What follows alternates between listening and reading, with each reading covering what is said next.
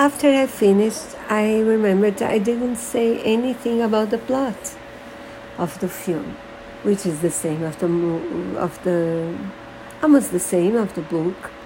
There is a murder of a man who is has a nephew look, and uh, there are lots and lots of clues, but each points in one direction, which makes uh, very confused, and we too, all the time, till the solution is presented, as always by Poirot.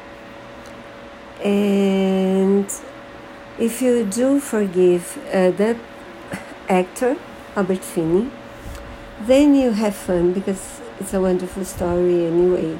Wonderful music and many, many wonderful actors in very nice performances. So enjoy.